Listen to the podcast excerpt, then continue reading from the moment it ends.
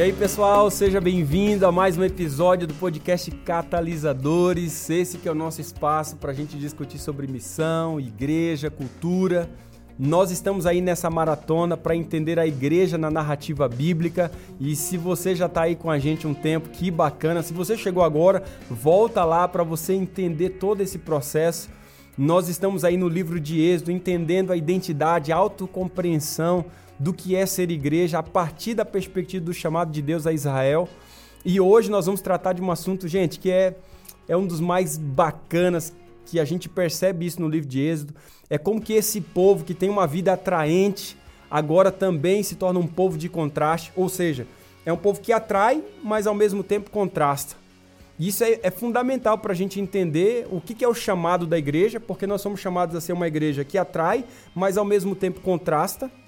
E esse chamado de Israel, como a gente já viu até aqui, é um chamado que nos leva a olhar para o passado, para o futuro e olhar para fora, para o mundo. É olhar para Deus e para o mundo, manter essa conexão desse equilíbrio para a gente não ser liberal só com o mundo, mas para a gente não ser fundamentalista também só com Deus, mas para a gente ter essa relação de uma vez com Deus nós somos direcionados para o mundo. E isso é muito, muito importante para a gente entender essa vida atraente de um povo de contraste.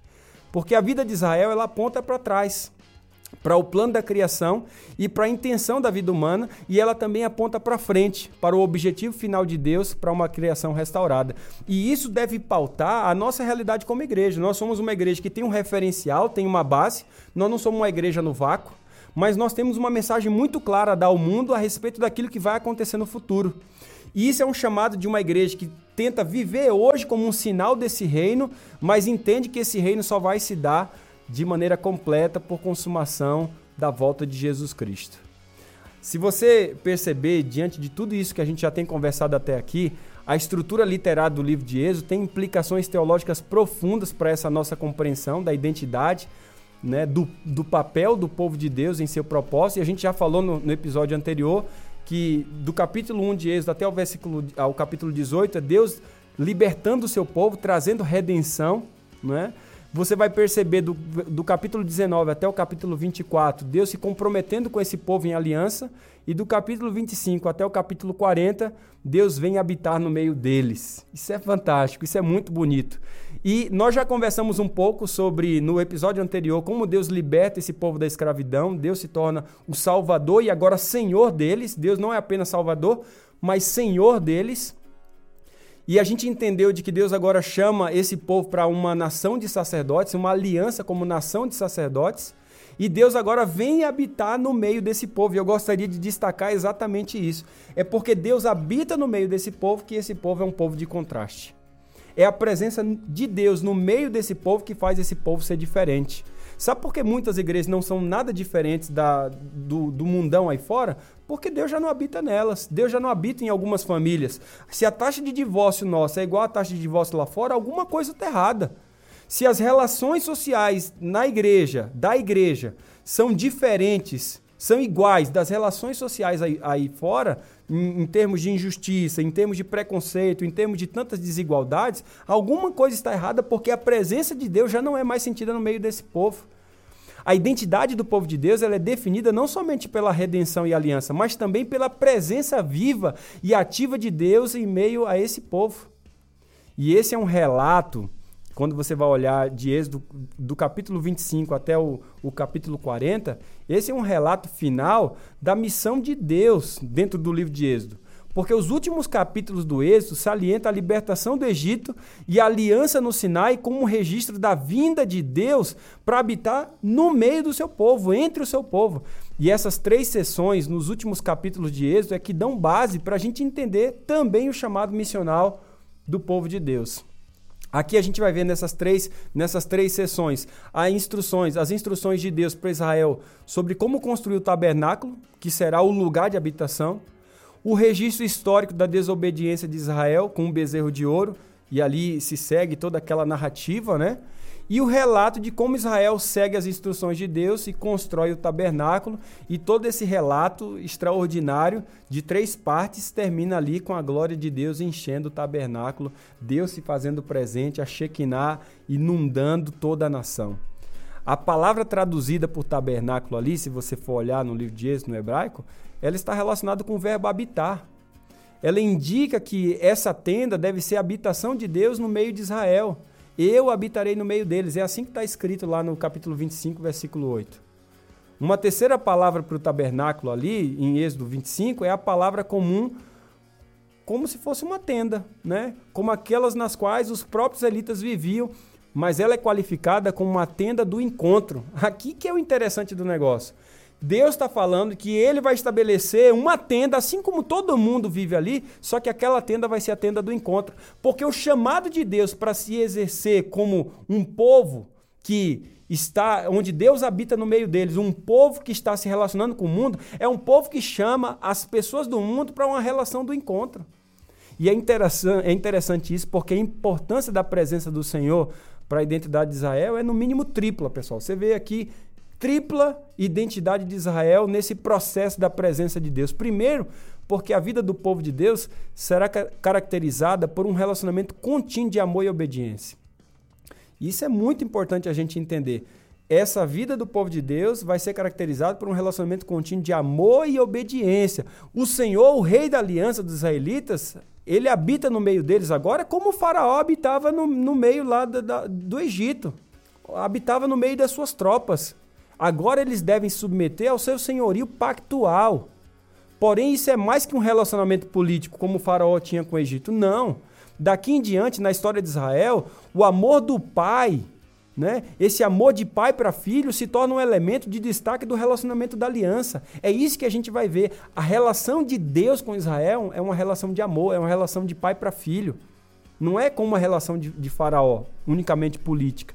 A segunda coisa que você vai encontrar aqui é que a vida do povo de Deus será caracterizada pelo culto coletivo. Não importa o sentido que se dê aos detalhes relativos ao tabernáculo eles demonstram a importância do culto e da presença especial de Deus que está ali relacionada. Moisés simplesmente entrega essa mensagem pelo menos sete vezes você vai encontrar. Deixa o meu povo ir para que me cultue, deixa o meu povo ir para que me celebre uma festa no deserto. Deixa que meu povo saia para celebrar. O que Moisés está dizendo é que prioritariamente a igreja se reúne para celebrar, celebrar a glória de Deus e celebrar porque saiu em missão. A minha pergunta é: quando o povo de Deus não está em missão, celebra o quê? O que, que as igrejas estão celebrando se elas não estão em missão? Elas estão celebrando a antimissão? O povo de Deus sai para celebrar porque estão em obediência do sai e vai. Do sai do Egito, do sai da Babilônia. Para o encontro com Deus, com a presença de Deus, e nesse encontro cumprir o seu papel missionário diante das outras nações. E quando ela exerce esse papel missionário, então ela celebra, ela cultua, ela celebra porque ela foi enviada, ela celebra porque ela saiu e foi. O propósito da redenção é criar um povo que adora. A presença contínua de Deus com o povo de Israel agora, que é o, o, o, a, o chamado de Deus para Israel, é um chamado de adoração contínua com esse, esse Deus rei. A adoração é central para a identidade do povo de Deus. A missão não é apenas o objetivo final da igreja. A adoração é.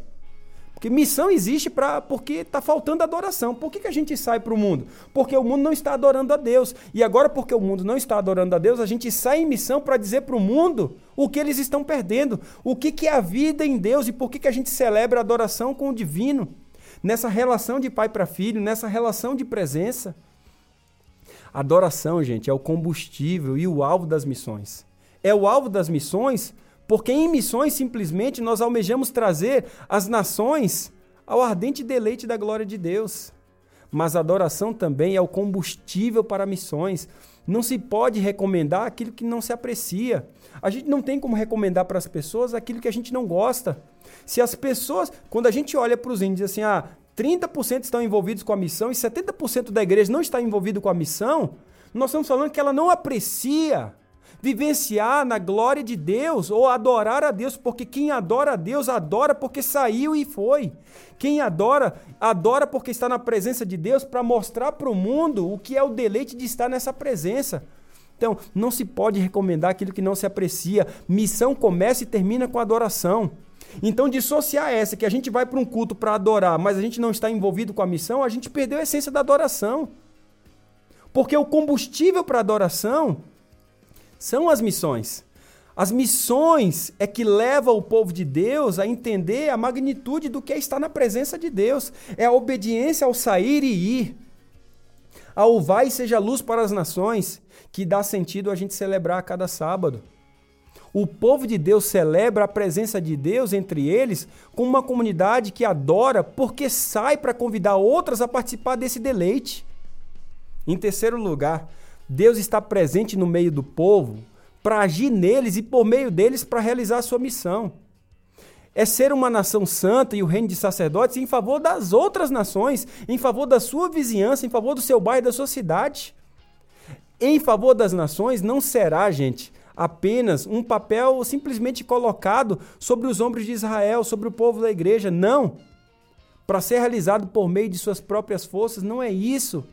Deus estará no meio do seu povo, porque ele estará agindo de maneira poderosa para tornar conhecido as nações. É Deus quem opera na igreja. Será a presença de Deus agindo de maneira poderosa em Israel e na sua igreja, e por meio dele que vai se cumprir a missão.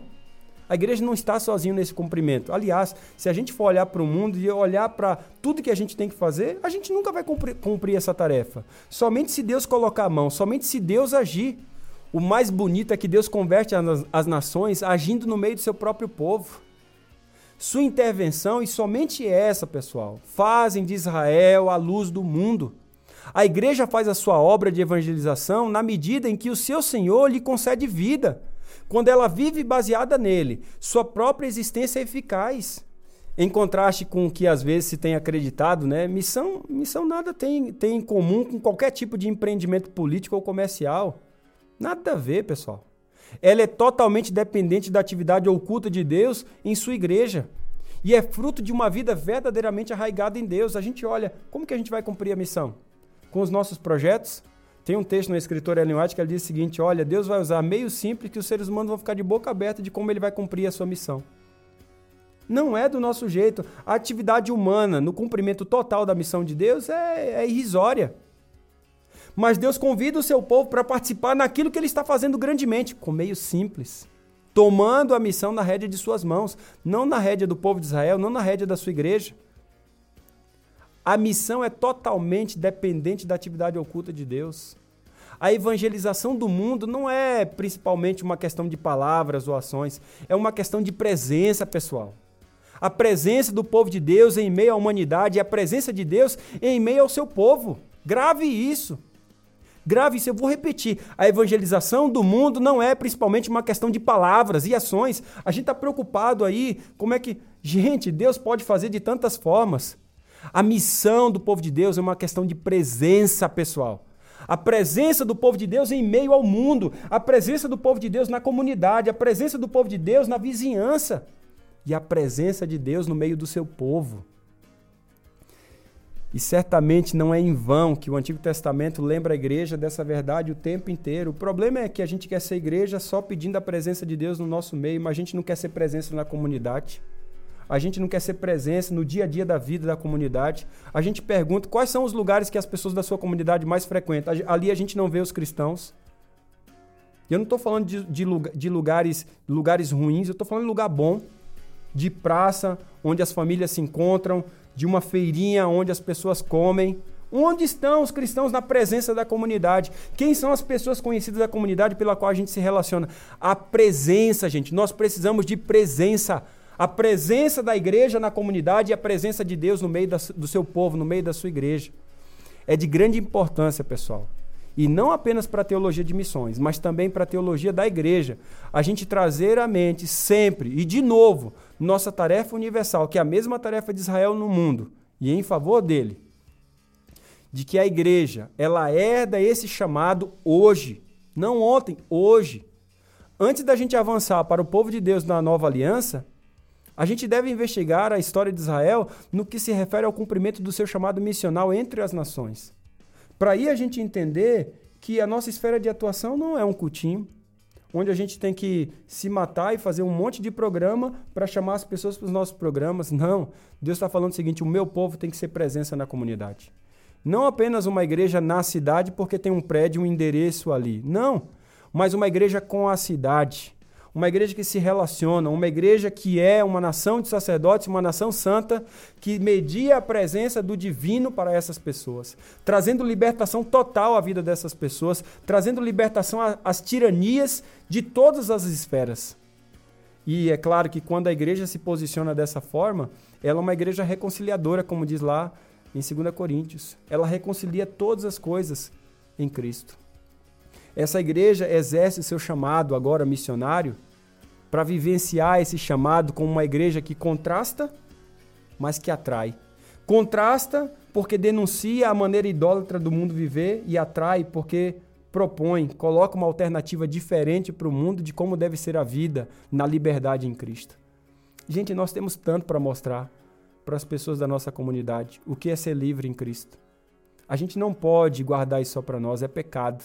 O povo de Deus exerce o chamado do sai e vai.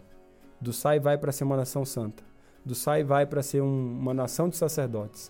Do sai e vai com referencial para trás e para o futuro. Para apontar para fora como agente de reconciliação. Ligado a Deus como referencial para chegar no mundo. Não ligado ao mundo sem Deus e assim completamente libertino, fora do seu papel copiando todos os modelos que o mundo coloca a respeito de sucesso, esquecendo que sucesso é ser presença. Presença no mundo como povo e receber a presença de Deus no seu meio. Eu espero que esse episódio, agora que a gente vai partir para outros caminhos dessa nova aliança, do povo de Israel agora chegando na nova aliança, seja um ponto de partida para a gente entender o que é esse chamado missional no Novo Testamento. No próximo episódio, eu vou fazer um, um geralzão do Antigo Testamento do povo de Deus, para a gente chegar no Novo Testamento. E eu tenho certeza que a gente vai entender ainda mais qual é o nosso papel, a nossa identidade nessa grande narrativa bíblica. Se esse episódio foi legal para você, compartilha e a gente se vê no próximo episódio.